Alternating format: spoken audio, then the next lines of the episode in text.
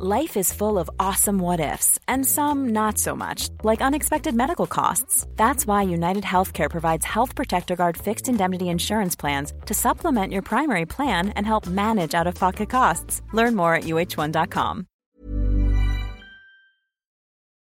Bonjour à tous, je vous fais une petite intro au milieu, je ne sais pas si vous entendez les petits qui jouent à côté, euh, pour vous prévenir que euh, cet épisode qui a été assez compliqué à mettre en place. C'est un épisode solo qui est fait au milieu. Enfin, je vous raconte au début de l'épisode, mais c'est la maladie partout, c'est la fête des miasmes, donc euh, c'est vraiment compliqué. Le début de l'épisode, sur la toute première, les premières minutes euh, particulièrement, et la première moitié un petit peu, il y a des, sons de crachotage, euh, et donc la qualité du son est vraiment pas top mais j'ai eu tellement de mal à faire cet épisode, c'était un effort surhumain pour des raisons que vous comprendrez.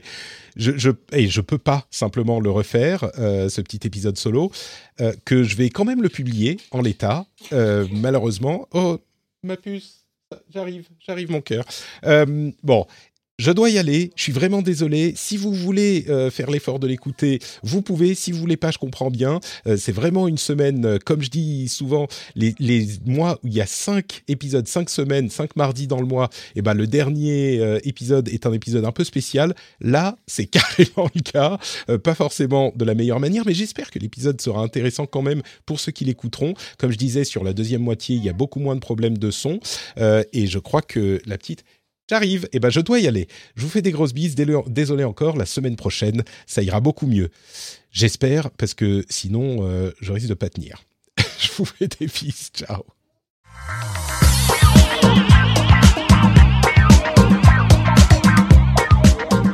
Bonjour à tous et bienvenue sur le Rendez-vous Tech. On est en novembre encore 2021. C'est l'épisode numéro 433 et c'est un épisode très spécial pour plusieurs raisons. La première, c'est que euh, c'est un épisode que je fais seul.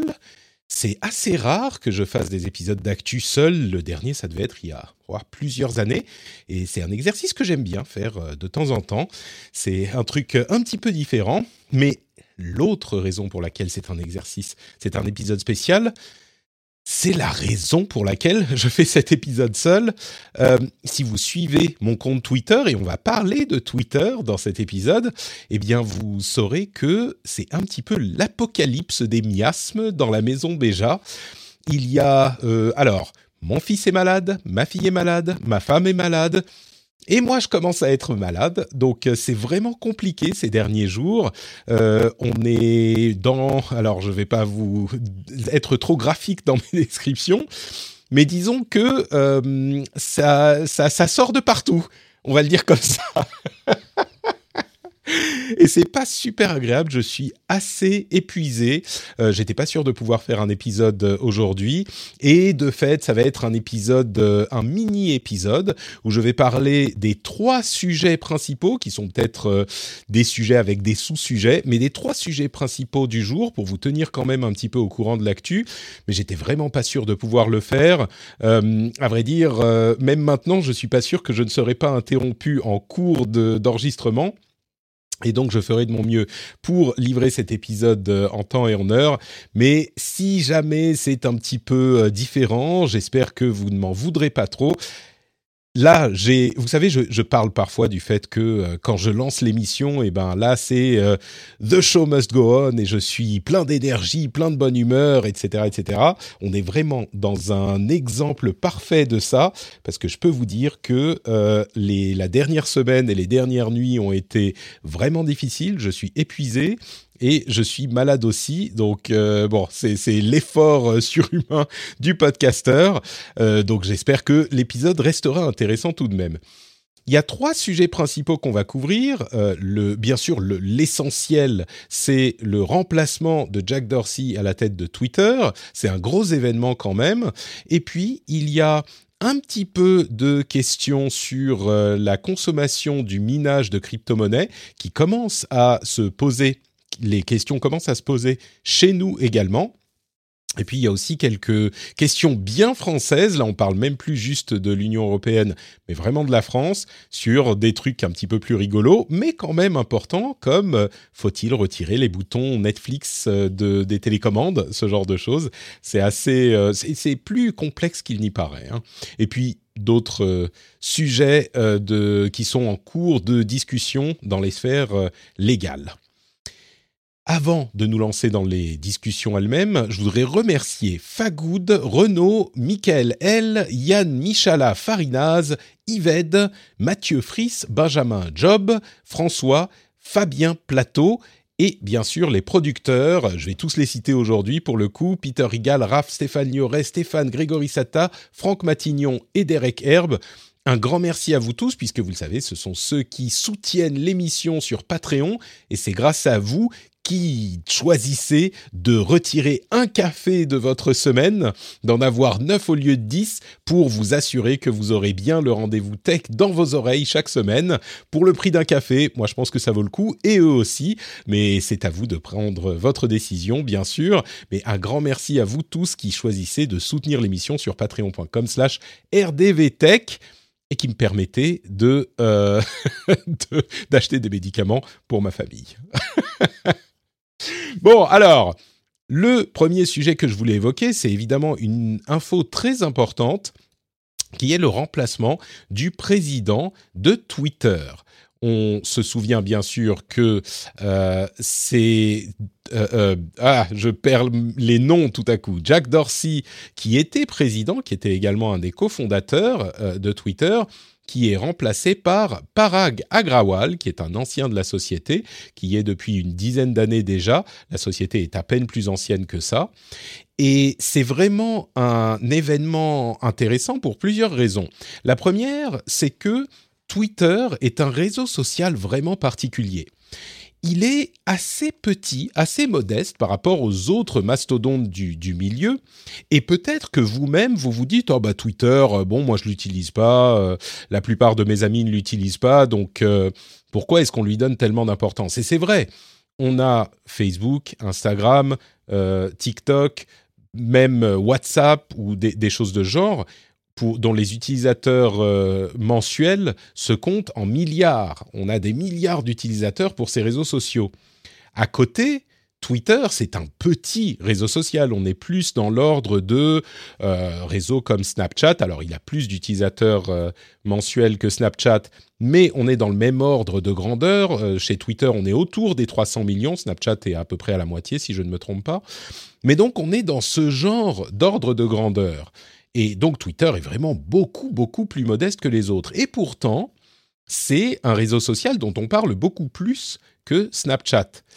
La raison de ça, c'est que l'importance du réseau est plus grande que son nombre, que ce, ce que pourrait laisser penser le nombre d'utilisateurs. Alors, Évidemment, 300 millions, c'est pas rien, hein, euh, c'est clair. Euh, même si on est loin de, si on considère YouTube comme un réseau social, ou même LinkedIn, ou même, euh, je crois qu'on pourrait parler de quelque chose comme ah Pinterest ou ce genre de choses. Bon, on est peut-être plus plus proche de ce genre de, de chiffres, mais Twitter a une importance plus grande que cela parce que c'est là qu'ont lieu les conversations. Et la conversation, les conversations qui ont lieu sur Twitter sont les conversations publiques. Les autres sont un peu plus de la sphère des conversations privées, même si on voit euh, des mises à jour arriver sur des pages sur Facebook ou s'il y a des gens qui vont euh, parler publiquement de certaines choses sur euh, Instagram. Quand on a quelque chose à dire au monde, c'est sur Twitter qu'on va. Et non seulement il y a quand même euh, une communauté d'utilisateurs, mais en plus de ça, ce qui est dit sur Twitter est repris dans les autres médias. Et c'est un média, enfin Twitter, c'est un réseau social qui est très utilisé par des personnalités publiques, par des journalistes, par des gens qui font l'information. J'ai presque envie de dire que Twitter, c'est pas le réseau social des influenceurs, mais c'est le réseau social influenceur. C'est-à-dire que si on avait des types d'utilisateurs euh, à la place des réseaux sociaux, eh ben, ça serait peut-être intéressant de faire un exercice de donner un type d'utilisateur pour Facebook ou Instagram, mais Twitter, ça serait l'influenceur. L'influenceur, d'une autre manière que euh, Instagram, c'est l'influenceur d'idées, l'influenceur d'informations, celui par qui on va passer pour transmettre ces choses-là. Et du coup, son importance dépasse de loin le réseau lui-même. Bien sûr, tous les réseaux sociaux euh, autorisent l'embed, l'intégration de certains de leurs contenus dans des pages web, mais Twitter, on en parle bien sûr euh, dans des articles, on en parle à la télévision, on en parle euh, dans même quand on a des, parodies ou des, faux réseaux sociaux à utiliser dans le cinéma, bah, c'est souvent un Twitter qu'on va utiliser autant qu'un Facebook. Et du coup, son importance est vraiment, vraiment plus grande qu'on ne pourrait le, penser en regardant les simples chiffres. Euh, d'ailleurs, un, autre élément intéressant à noter, c'est que quand on met des hashtags sur une publicité, sur une affiche de film, sur ce genre de choses, eh ben, on, met les comptes Facebook, bien sûr, parce qu'il est incontournable, parfois euh, Instagram, mais autant que Facebook, on va utiliser Twitter et les hashtags sont très utilisés sur Twitter. Donc, tout ça pour dire que le changement de présidence, de dirigeant, de Jack Dorsey à Parag Agrawal, eh ben, il est extrêmement important. J'ai même pensé, je pensais au, titre que je voulais utiliser pour euh, cet épisode, quand je réfléchissais au sujet que j'allais traiter, et le titre que je voulais utiliser, c'était L'homme le plus important du monde. Ah, évidemment, c'est un petit peu buzzy, mais Parag Agrawal, euh, c'est un petit peu, comment dire, peut-être même clickbait. Euh, Parag Agrawal, selon certaines considérations, pourrait être devenu l'homme le plus important du monde parce qu'il va diriger le réseau social qui a le plus de, de, portée euh, de communication. Je trouve peut-être même encore plus que Facebook. D'ailleurs, on l'a vu quand euh, Donald Trump a euh, pris de l'importance et que sa communication est devenue incontournable, c'était sur Twitter pas sur Facebook. Alors évidemment que Facebook compte aussi, hein, ne me faites pas dire ce que j'ai pas dit, mais la voix d'une personne est portée par Twitter beaucoup plus que par d'autres réseaux sociaux. Et donc, la manière dont va le gérer Parag Agrawal est extrêmement importante pour le monde euh, dans son ensemble. Donc, ceci euh, expliqué, il faut regarder un petit peu pourquoi est-ce que Jack Dorsey s'en va. Alors évidemment, euh, ça lui pendait au nez depuis un moment. Hein. Jack Dorsey était revenu il y a quelques années à la tête de Twitter, mais sans quitter la tête de son autre société importante, Square, qui est une solution de paiement physique euh, essentiellement. Et il partageait son temps entre les deux sociétés.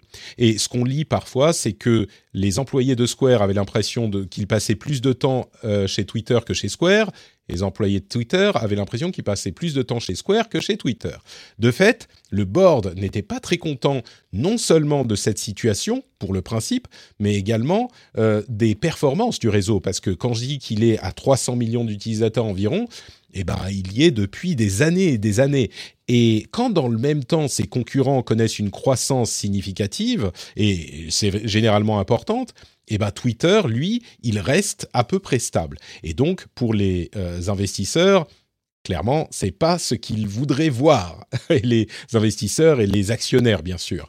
Et le board avait euh, ajouté certains membres et avec un rachat agressif d'un fonds d'investissement, avait demandé, avait exigé de Jack Dorsey qu'il euh, ait des objectifs très clairs de croissance qui étaient ambitieux et qui avaient été établis en début d'année euh, de cette année. Et c'était à un moment où on se demandait s'il allait être sorti de son poste.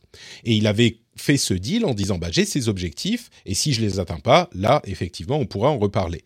Donc on pourrait se dire ah bah du coup euh, peut-être qu'il était en mauvaise position et qu'il qu'il est parti avant qu'on lui montre la porte. Alors c'est possible, mais il avait quand même, euh, d'après les échos qu'on avait jusqu'à maintenant, il avait, il était en bien meilleure position au board et une partie de ses, disons qu'il n'avait pas atteint ses objectifs, mais il avait clairement euh, été dans le bon sens. Donc on saura peut-être pas euh, ce qui s'est passé exactement, mais c'est à la fois surprenant et pas surprenant qu'il parte parce qu'il était dans cette position étrange et il était également en bonne voie pour faire avancer Twitter dans le sens que voulait le board. Ceci dit, Parag Agrawal qui reprend la tête, euh, c'est clairement un nouveau sang pour Twitter et clairement une continuité peut-être, mais c'est une personne qui va être responsable uniquement de Twitter, qui connaît la société et qui est un ingénieur. Il a un passé d'ingénieur, il y est depuis dix ans donc, comme je le disais. C'est un ami et un confident et un proche de Jack Dorsey qui a sa confiance et qui, euh, selon ce qu'on comprend, risque de ne pas complètement euh, révolutionner la manière dont Twitter est géré. Mais les enjeux et les défis qui se posent à lui sont évidemment importants. Il y a d'une part le fait de contenter le board qui est euh, bah, encore plus important pour lui puisque bah, non seulement il n'a pas Square sur lequel retomber ou peut-être un sac d'argent immense comme c'est le cas de Jack Dorsey qui peut être le type excentrique avec euh, sa barbe et ses, ses, comment dire déclarations un petit peu cryptiques etc. C'est pas non plus un Elon Musk mais clairement c'est une figure étrange un petit peu de la, Silicon Valley. Bah, Parag Agrawal, euh, il peut pas se permettre ce genre de choses, et donc il faut qu'il contente le board. Et puis, il y a des défis qui se posent à Twitter en général, comme à tous les réseaux sociaux, mais peut-être encore plus euh, sur le réseau de l'oiseau. La question de la modération, qui est importante et qui se pose toujours. Euh, la question des fonctionnalités, parce que si ces derniers mois, il y a des nouvelles fonctionnalités qui sont lancées régulièrement euh, et des tests qui sont effectués, certains intéressants, on a vu les Spaces, qui sont une copie de Clubhouse, c'est salons audio en live. On a aussi euh, Twitter Blue, qui est l'abonnement à Twitter, qui a été lancé dans certains pays du monde. Donc il y a des choses qui se passent, et j'en parle régulièrement, mais pas de, changement fondamental du produit euh, depuis très très longtemps. Donc Parag Agrawal pourra, euh, et même devra peut-être le faire évoluer pour peut-être attirer plus de monde encore, mais sans en changer la nature profonde. Et ça, c'est évidemment pas facile. Et les raisons pour lesquelles il doit faire ça, c'est qu'il est euh, bien sûr euh, redevable au board encore plus que Jack Dorsey, et le board attend de lui qu'il euh, amène des résultats, résultats bah, financiers au final, et donc des nouveaux utilisateurs qui, qui rejoindraient le service. Je pense que c'est le but principal, et surtout des nouveaux utilisateurs monétisables. Alors, ça peut vouloir dire des changements importants pour euh, la société des changements importants euh, dont on ne connaît pas exactement la nature euh, aujourd'hui, puisque bon, ça vient d'arriver, hein, ça a été annoncé hier et il est déjà président par Agrawal, donc c'est déjà acté. Mais ça pourrait changer le, réseau de manière vraiment significative à voir ce qui va se passer. Il y a une dernière note que je voudrais faire sur euh, Agrawal, c'est que il est comme Jack Dorsey un grand fan de des crypto-monnaies. Et ça, c'est un sujet qui est évidemment euh, controversé chez de nombreux auditeurs et utilisateurs, comme j'en parle souvent. Et il y aurait des opportunités euh, de faire des choses dans le domaine des crypto-monnaies avec Twitter. Est-ce que ça va avoir lieu? Je ne sais pas, euh, mais c'est une voie qui pourrait être explorée par Agrawal, d'autant plus que c'est un ingénieur, c'est quelqu'un, c'est un technicien qui connaît euh, le, fonctionnement de la boîte et qui connaît les rouages euh, de ces systèmes, qui a la confiance visiblement hein, de son de ses équipes et de la boîte, et donc il pourrait implémenter des changements dans ce sens à voir ce qui va se, ce qui va se passer. Peut-être qu'on saura un jour si Jack Dorsey est parti parce qu'il voulait vraiment partir. Alors il l'a dit euh, clair, comme ça dans euh, sa communication. Euh, et peut-être qu'il est parti parce qu'il a été un petit peu poussé dehors pour que le réseau évolue enfin. Évolue dans le bon sens ou dans le mauvais sens, on ne sait pas. c'est clair que Twitter est, comme je le disais, l'endroit où on communique pour le meilleur et pour le pire, c'est la place publique d'Internet, on va dire. Donc, gros changement. J'espère que vous aurez une petite image euh, assez claire maintenant de euh, ce qui a mené à cette situation. Et pour la suite, bah, je suis sûr qu'on va avoir euh, très très vite des nouvelles qui vont arriver pour les évolutions de Twitter et on ne manquera pas d'en parler, évidemment. I'm Sandra, and I'm just the professional your small business was looking for. But you didn't hire me because you didn't use LinkedIn jobs. LinkedIn has professionals you can't find anywhere else, including those who aren't actively looking for a new job but might be open to the perfect role, like me.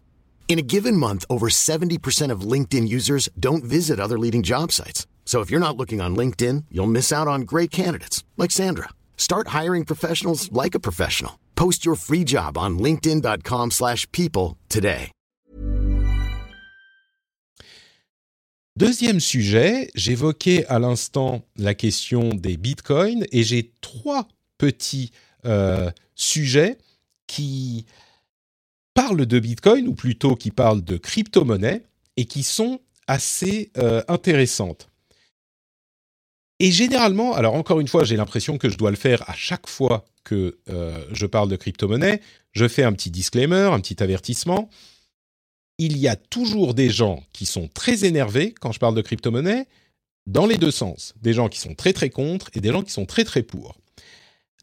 À moi, je, vais vous adresser un message euh, à vous qui êtes très énervés. Un message vraiment en toute amitié. À moins que vous n'ayez des choses nouvelles à apporter à la conversation, je vous remercierai de ne pas m'envoyer de messages et de tweets et sur le Discord qui, répètent ce qu'on dit depuis des mois, à savoir euh, ah les crypto-monnaies sont un drame pour l'environnement, ou alors de l'autre côté, euh, mais les crypto-monnaies vont euh, venir révolutionner la manière dont on conçoit les, la décentralisation. On sait tout ça, j'en parle tout le temps, il y a tous ces éléments qui sont pris en compte, et parfois on parle des aspects positifs des crypto-monnaies et de la blockchain et euh, de la manière dont ils peuvent être utilisés de manière intéressante, et parfois on parle des aspects moins positifs. Aujourd'hui, il se trouve qu'on va parler des problèmes qui sont réels et euh, qui qu'on ne peut pas balayer d'un revers de la main, mais ça ne veut pas dire que euh, tous ceux qui sont pour ou contre doivent se sentir obligés de euh, m'engueuler, moi personnellement, parce que je parle des news qu'il y a dans le monde. Merci beaucoup. C'est marrant, hein, je ne fais jamais ce genre de choses. Je fais jamais ce genre d'avertissement aussi clairement. Et pourtant, Dieu sait qu'on parle de sujets où les gens s'écharpent. Mais sur les crypto-monnaies, je suis un petit peu, ça me fatigue un peu là, je vous avoue ça me fatigue quand euh, je dois revenir sur euh, l'établi pour euh, y, repasser les trucs après les épisodes, mais ça me fatigue pas au point de ne plus en parler parce que c'est évidemment des sujets importants qu'il faut traiter et expliquer et analyser dans les émissions. Et il y a un petit cluster de news sur les crypto-monnaies qui m'a intéressé. La première information, c'est le fait que le Kazakhstan euh, s'est vu obligé de faire de rationner l'énergie aux mineurs de crypto-monnaies. Euh, dans le pays, il y en a une cinquantaine seulement, mais euh, une cinquantaine de mineurs de crypto-monnaies officiels qui ont demandé une autorisation. eh ben, ils doivent rationner l'électricité qu'ils leur, qu'ils leur attribuent parce qu'il y a énormément de mineurs illégaux qui sont arrivés au Kazakhstan parce que la Chine, vous vous en souvenez, a fait une, euh, une, enfin pas une attaque, mais enfin a en gros rendu extrêmement difficile le fait de miner dans le pays. Donc une grande partie des mineurs qui sont partis de Chine se sont installés au Kazakhstan et ils utilisent tellement d'électricité que ça cause des blackouts, donc des coupures d'électricité euh, dans différents endroits du pays. Et là, on parle de problèmes réels. Je vais continuer et puis euh, je vais en, parler un petit peu plus spécifiquement dans une seconde parce que le deuxième sujet que je veux évoquer y est lié. Et vous vous dites, ah bah oui, le Kazakhstan, effectivement, leur infrastructure ne peut pas euh, soutenir ce type de, de, de, consommation et malheureusement, c'est un gros problème pour eux, mais dans des pays où on a plus d'infrastructures, c'est moins un problème. Et effectivement, c'est moins un problème, mais ça ne veut pas dire que c'est pas un problème. La Suède, par exemple, a constaté que entre avril et août de cette année, euh, la consommation d'électricité pour le minage de crypto-monnaies a augmenté de plusieurs centaines de pourcents. Alors, ça se trouve, il y en avait très très très peu, mais c'est quand même une consommation euh, préoccupante et une tendance préoccupante. Aujourd'hui, euh, le minage utilise, selon eux, euh, la consommation électrique d'une ville de 200 000 habitants. Enfin, de 200 000 habitations plutôt, pour être plus précis. Donc 200 000 habitations, c'est l'équivalent de ce que consomment les crypto-monnaies en Suède. C'est pas encore un gros, gros, gros problème, mais évidemment, c'est un problème qui va finir par euh, se poser si la tendance continue dans ce sens. Et au fur et à mesure que certains interdisent ou rendent plus difficile le minage euh, dans leur pays, eh ben, ça peut poser des, gros gros problèmes. Euh, on a, il y a les, travaux qui sont en train de commencer en haut. J'espère que, que vous n'allez pas les entendre, mais on va voir. Parce qu'en plus de la maladie, des dents qui poussent de la fille, du, du, du lip, du saut comportemental et de, tout le reste, eh ben, il y a des travaux en plus dans la maison, donc elle peut pas dormir, il faut la sortir. Enfin bon, bref, c'est le festival. L'apocalypse, je vous dis. Donc, 200 000 habitations en Suède. Si ça continue à augmenter, évidemment, ça sera un plus gros problème. Et la Suède euh, est en train de parler avec euh, l'Union européenne ou d'encourager l'Union européenne à prendre des mesures drastiques contre le minage de Bitcoin ou de crypto-monnaies dans euh, l'Union européenne, de la même manière peut-être que l'a fait la Chine pour d'autres raisons. C'est clairement un souci et à chaque fois que je parle de ces problèmes de consommation des crypto-monnaies, alors il y a deux réactions. Euh, ceux qui trouvent que les crypto-monnaies, qui vont aux extrêmes, de toute façon les crypto-monnaies ça ne sert à rien, les NFT c'est des arnaques, euh, les tokens c'est euh, des, des, pyramides de Ponzi, et en plus ça consomme beaucoup d'électricité, qui font un petit peu, on sent qu'ils sont très très contre. Et de l'autre côté, il y a les gens qui vont me dire ah mais non mais euh, de toute façon ils n'utilisent que de l'énergie verte euh, et puis en plus euh, on va bientôt passer à la preuve on va abandonner la preuve de travail qui est très consommatrice d'électricité on va passer à la proof of stake je sais plus comment ça s'appelle en français mais c'est un autre type de validation de transaction qui n'est pas énergivore Bon, ça fait un petit peu des mois et des mois, voire des années, qu'on parle de cette transition du côté de Ethereum, qui est le deuxième, euh, la deuxième crypto-monnaie la plus importante et qui n'est pas que une crypto-monnaie puisqu'elle permet des contrats intelligents. Enfin, ça permet le développement de plein plein de choses. C'est beaucoup plus ambitieux que Bitcoin mais euh, ça fait longtemps qu'on en parle. J'imagine que ça va finir par arriver, mais c'est pas encore là. Et puis ça ne concerne que Ethereum, qui est très important, mais Bitcoin reste le plus gros consommateur. Et là, de ce côté-là, bah, on n'est pas en train de d'en discuter d'une transition à la proof of stake pour euh, Bitcoin. Et du coup, c'est un problème pour les années à venir. Euh, c'est clairement un problème. Et même la consommation d'énergie verte, elle est tellement importante que ça fait bah, augmenter les prix, ça pousse les gens vers des énergies non vertes. Donc le fait de euh, d'être tellement enthousiaste pour les crypto-monnaies, et je comprends tout à fait, hein, il y a des choses intéressantes qui se font là-dedans, et de balayer d'un revers de la main, de dismiss euh, la question de la consommation d'électricité, bah, à mon avis, c'est pas très responsable comme euh, approche. Donc, Là, c'est, je dirais, euh, un moment où on commence à avoir une vraie visibilité là-dessus. Et le fait que la Suède tire la sonnette d'alarme, à mon avis, ça ne va pas immédiatement euh, pousser l'Union européenne à prendre des mesures ou à légiférer. Mais par contre, c'est un premier signal qui fait que euh, on va peut-être commencer à s'y intéresser plus sérieusement, pardon, plus sérieusement en, dans l'Union européenne. Donc voilà, je le, je le dis euh, sans plus de jugement que ça. Je vous rapporte les news et je vous les explique. Et s'il y en a certains que ça satisfait ou que ça énerve, je suis désolé, c'est pas moi qui fais la réalité. Je ne fais que en parler. Donc euh, voilà. Euh, un autre petit, une mention très très rapide euh, pour parler d'un article de Stephen Deal qui parle d'un élément intéressant de l'économie des tokens. Alors les tokens, c'est les monnaies qui sont basées sur euh, un, une autre infrastructure, généralement Ethereum. Donc en gros, c'est des crypto-monnaies qui n'ont pas elles-mêmes leur propre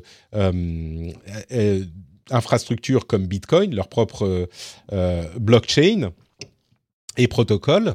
Donc, les tokens et les crypto-monnaies en général, euh, Stephen Deal fait une euh, analyse intéressante qui est dans l'air, mais qui n'est pas dite de cette manière, euh, qui dit les, ça permet de délocaliser ou de déporter les investissements depuis les investisseurs traditionnels vers un public général qui et, dans un domaine qui n'a pas de euh, législation du tout, pas de règles, pas de euh, parce que bien sûr on parle souvent de la des marchés financiers, mais dans les marchés financiers c'est extrêmement euh, régulé, extrêmement légiféré. Il y a plein de choses que les sociétés, les investisseurs, les mises en vente doivent faire, des, des choses qu'ils doivent rendre publiques, etc., etc. Et dans le domaine des crypto-monnaies, eh ben, il y a rien de tout ça. Et il y a des structures qui reproduisent euh, certaines euh, euh, opérations du monde réel, comme, bah, en fait, c'est presque de une, arrivée sur le marché, de manière à ce que n'importe qui puisse acheter des parts d'un projet, je dis pas de société parce que c'est souvent pas des sociétés, mais euh, c'est un petit peu la même chose, mais sans régulation, sans même parfois qu'on ne connaisse l'identité des personnes. Euh, j'ai, comme vous le savez, un petit peu euh, joué avec des crypto-monnaies depuis quelques mois. Et il y a plein de tokens, donc de crypto-monnaies, les meme coins, vous savez, qui sont basés sur des chiens, des, des, des Shiba Inu, des, ce genre de choses qui sont gérés par des équipes de, allez, 2, 3, 4, 5, 6 personnes. Et quand on va sur la page des projets, eh ben, leur euh, identité, ils disent euh, rencontrer l'équipe, c'est généralement des pseudos. Souvent, leurs euh, photos, c'est des photos de, de, cartoons, enfin de dessins animés, c'est pas leurs vraies photos. On ne sait pas qui sont ces gens et ils vont vendre leur euh, monnaie ou leur projet. Je parle des crypto-monnaies, il y a plein de choses. Hein. Il y a des NFT, il y a des trucs de jeux, il y a des plein plein de choses. Il y a des crypto-monnaies, enfin des tokens liés à des jeux gratuits avec du play to earn, qui est un concept intéressant et dont on parlera peut-être un jour, mais qui là, ce dont je veux parler, c'est le fait que bah, c'est des trucs relativement ambitieux mais qui sont encore une fois euh, lancés et gérés par des équipes dont on ne sait rien. Donc ça, c'est un aspect dont on n'a pas toujours euh, parlé, mais qui est assez intéressant. Et c'est cet aspect euh, absence de règles, de régulation, de législation dans ce domaine-là, allié à euh, une, ambiance d'investissement spéculatif. ce que dit, ce que dit Stephen Deal, c'est qu'il y a une sorte de spéculation mania dans, ce domaine, et donc c'est non seulement dangereux, mais enfin sur le principe, euh, c'est un problème. Donc voilà pour la petite partie euh, crypto et Bitcoin et, blockchain. J'espère que j'ai été assez clair sur les commentaires à ce sujet. Hein. Bon, euh, parlons un petit peu de, de, législation en France. Il y a des questions rigolotes qui sont posées ces derniers temps. La première, c'est est-ce qu'il faudrait enlever les boutons Netflix et Amazon des télécommandes? Et c'est très sérieux. En fait, vous savez que la plupart des télécommandes de télévision sont vendues aujourd'hui avec des boutons pour différents services et notamment les plus connus, les plus universels, des services comme Netflix, euh, Amazon, euh, Hulu, etc., etc. Et donc c'est un moyen d'accéder directement sur sa télé à ces services. Et il y a euh, à l'Assemblée nationale deux députés qui travaillent à l'idée de changer les choses dans ce domaine. Et on a beaucoup parlé de la question des boutons sur les télécommandes. Peut-être que vous avez vu passer des tweets à ce sujet. On parle aussi des interfaces des télévisions euh, de manière un peu plus large, c'est-à-dire euh, quelles applications présentent les interfaces de ces télévisions? Est-ce que on va présenter Amazon, Hulu, Netflix? Ou est-ce qu'il faut mettre en avant Salto, MyCanal ou d'autres types de services de ce type au nom de euh, la souveraineté culturelle finalement? Et alors, avant de parler de la question de est-ce que c'est bien ou pas, évidemment, sur les télévisions, sur les interfaces, c'est plus facile à faire. On pourrait dire, vous développez une interface et quand euh, la localisation est en France, eh ben, vous mettez telle et telle application en avant. OK. Sur les télécommandes, évidemment, c'est plus problématique. Est-ce qu'il faut euh, construire des télécommandes uniquement pour le marché français et puis d'autres pour le marché allemand et puis d'autres pour le marché machin? Bon, c'est un peu ridicule, mais ça serait possible, ça serait un coût supplémentaire. C'est, je comprends que ça fasse grincer des dents. Au-delà de ça, il y a une vraie question qui se pose sur euh, la souveraineté culturelle. Et moi, je suis un petit peu ambivalent. Je crois que la réaction naturelle, c'est de dire oh mais enfin, qu'est-ce que c'est que ces conneries euh, on, Encore un truc à la française où on peut pas euh, vraiment entrer en compétition avec les les, autres services et donc on va forcer euh, un truc artificiel euh, pour euh, se mettre en avant. Et je pense que l'analyse, même si elle est un peu caricaturale, est compréhensible. Mais d'un autre côté, je prends toujours l'exemple du marché du cinéma français. et de la manière dont il, est soutenu par tout un tas de législations qui vont du soutien des chaînes de télé de la production de chaînes de télé que qu'elles sont obligées de faire pour le cinéma français euh, à bah, la, la les fenêtres de comment dire la chronologie des médias etc etc pour soutenir le cinéma. Et c'est vrai que même si c'est très contraignant et c'est parfois difficilement compréhensible eh ben, euh, ça fait que le cinéma français existe, là où dans d'autres pays de taille euh, similaire, il n'existe peut-être pas, et le cinéma français est assez reconnu au niveau mondial. Alors peut-être moins ces dernières années, peut-être que les choses ont vraiment évolué avec l'arrivée des services Internet et que la, le panorama du monde a changé. Mais je pense qu'il est intéressant de euh, noter ce, allez, ce succès finalement, parce que qu'on soit d'accord qu'on aime les films qu'on produit ou pas, eh ben le fait est que euh, l'industrie du cinéma en France, elle existe, elle est importante et elle est reconnue. Donc, est-ce que ça veut dire que euh, il faut forcément mettre des boutons salto sur les télécommandes des téléviseurs vendus en France? Non, je ne suis pas convaincu, mais c'est quand même quelque chose à garder à l'esprit qui fait que la conclusion n'est pas immédiate et simple comme on pourrait le penser au premier abord, selon moi en tout cas. Bon, après, si votre conclusion malgré tout ça est que euh, c'est un petit peu étrange de forcer les constructeurs de téléviseurs à mettre des boutons Salto et MyCanal sur leur télécommande, surtout que, bon, on pourrait imaginer que Salto va durer un ou deux ans et puis disparaître. Ok, mais il n'empêche, c'est un élément de réflexion à, prendre en compte. L'autre sujet que je voudrais évoquer, c'est le sujet du euh, cyberscore. Là encore, c'est une discussion qui a lieu euh, au Parlement c'est l'idée d'avoir pour euh, des sociétés des services numériques un cyberscore qui établirait le niveau de sécurité euh, informatique de la société ou du service, de manière à rendre très facilement visible euh, cet élément du business de la société en question. il y a le Nutri-Score qui est déjà établi et ça serait un petit peu un équivalent pour euh, le, domaine dont on parle. Et je pense qu'effectivement, là, il y a moins de, de controverses. Moi, je pense que ça serait une idée intéressante à développer. Alors, évidemment, il faut il y a tout un tas de choses à déterminer. Hein. On pourrait, il faut savoir ce que va noter le cyberscore. Est-ce que c'est la sécurité des données, l'emplacement des serveurs? S'ils sont en France, c'est pas la même chose qu'aux États-Unis, c'est pas la même chose qu'en Chine. Euh, est-ce que les serveurs sont euh, protégés par euh, des moyens audités? Est-ce que le code est sécurisé? Etc. Etc. Etc. Alors, un cyberscore, c'est bien pour résumer la chose. Peut-être qu'il faudrait des éléments détaillés pour ceux qui souhaitent les voir. Euh, il y a aussi un élément important, c'est qui va établir le cyberscore, qui va établir, qui va auditer ce genre de choses. Mais je crois que euh, de la même manière que le Nutri-Score est important, les détails, on va dire, nutritionnels des aliments, le cyberscore est important pour l'information, évidemment, l'information des consommateurs, euh, pour qu'on puisse faire nos choix en connaissance de cause, et aussi soyons honnêtes, pour motiver les sociétés à mieux faire, ou plutôt à bien faire, là où euh, c'est c'est pas toujours le cas quand on n'a pas ces choses exposées au grand jour.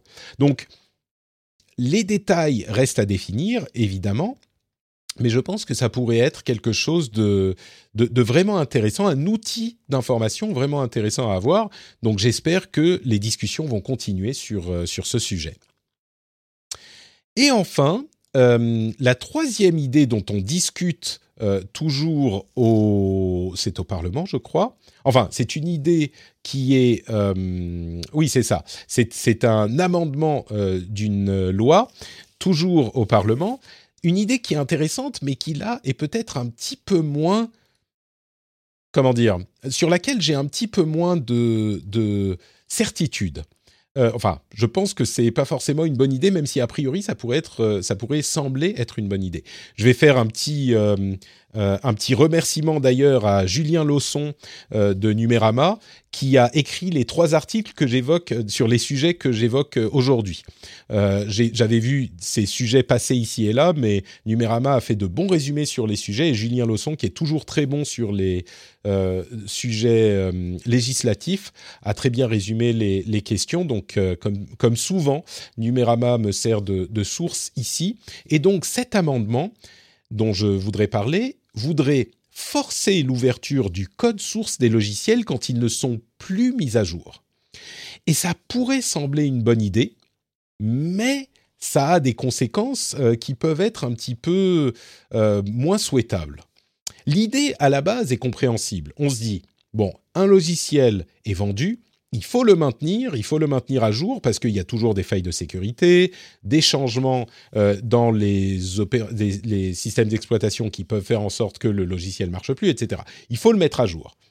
Au bout d'un moment, la société qui l'édite va peut-être arrêter de l'utiliser, arrêter de le mettre à jour, et donc ces logiciels deviennent soit problématiques parce qu'on y trouve des failles qui sont plus corrigées, soit ne peuvent plus fonctionner, mais c'est surtout la question de la protection qui préoccupe euh, les, gens qui en parlent, si je ne me trompe pas. Et du coup, une idée serait, bon, bah, vous ne voulez plus vous en occuper, vous ne voulez plus le mettre à jour, ouvrez le code source, et donc comme ça, les utilisateurs peuvent en faire quelque chose. Et il y a deux points que je retiens qui en compliquent la mise en œuvre, parce que l'idée, comme je le disais, pourrait être intéressante. Deux points que je retiens. D'une part, Qu'est-ce que ça veut dire une mise à jour? Alors il faudrait le déterminer, c'est pas forcément euh, un, élément pour se dire non, non, donc ça ne ça marcherait pas, mais c'est vrai qu'une mise à jour, c'est compliqué à définir. Si le l'éditeur euh, dit, euh, on va dire, ok, si vous ne le mettez pas à jour pendant trois ans ou pendant deux ans ou un an ou ce que c'est, eh ben il faut ouvrir le code source. Ok, tous les ans, comme par hasard, il y a une mise à jour qui dit nous avons changé tel ou tel truc est-ce qu'il faut étudier les mises à jour pour savoir si c'est des mises à jour substantielles, suffisamment substantielles pour que ça compte? C'est très compliqué de savoir ce qui est une mise à jour valide ou pas, ou une mise à jour tout court.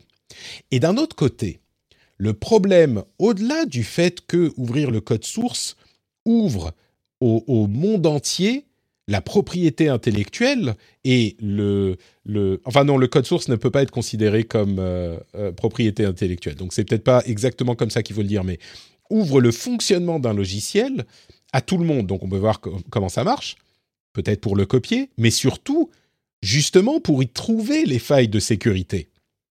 Et du coup, quand le code source est ouvert, tout à coup, on a beaucoup plus de facilité à euh, l'exploiter, ce logiciel. Donc c'est une aubaine pour les cybercriminels qui euh, voudraient rentrer dans, ces logiciels-là. Donc, c'est ça, complique. Alors peut-être que par effet de, de, contrainte, ça fait que euh, les éditeurs vont, une fois le code source ouvert, vouloir encore plus mettre à jour parce que ça risque de rendre leur logiciel moins sûr je sais pas. Franchement, c'est c'est ça complique tellement les choses. Je crois que c'est un petit peu euh, parfois les solutions qui sont implémentées sont celles qui sont les plus efficaces par presque sélection naturelle. Et là, je crains que ça complique tellement les choses que euh, ça pose plus de problèmes que ça n'en résolve.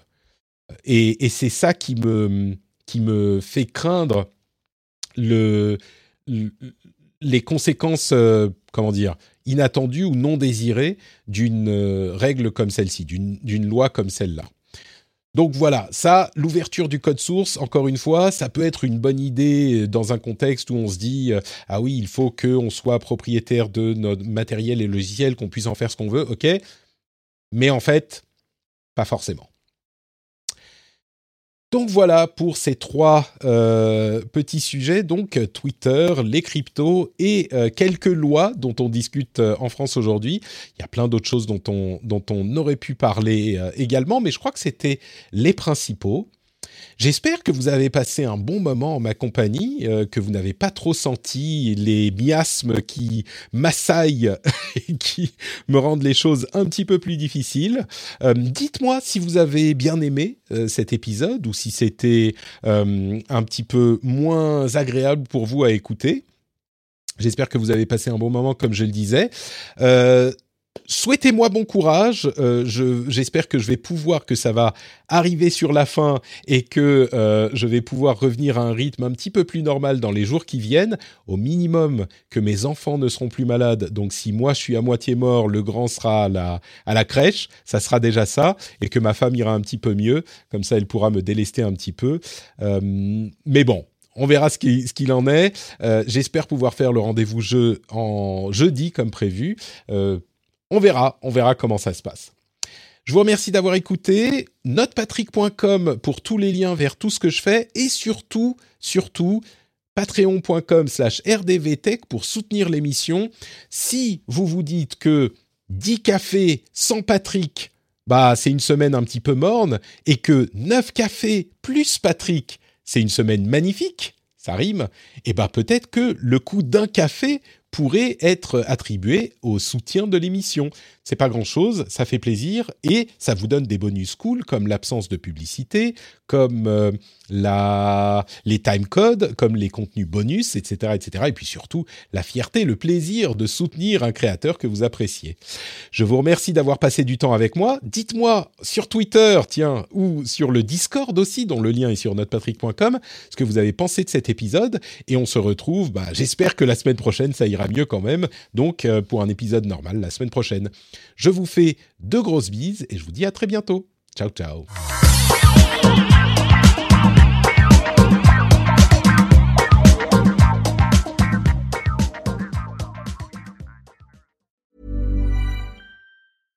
Small details are big surfaces. Tight corners are odd shapes. Flat, rounded, textured or tall. Whatever your next project, there's a spray paint pattern that's just right because Rust new Custom Spray 5 and 1 gives you control with five different spray patterns. So you can tackle nooks, crannies, edges, and curves without worrying about drips, runs, uneven coverage, or anything else. Custom Spray 5 and 1. Only from Rust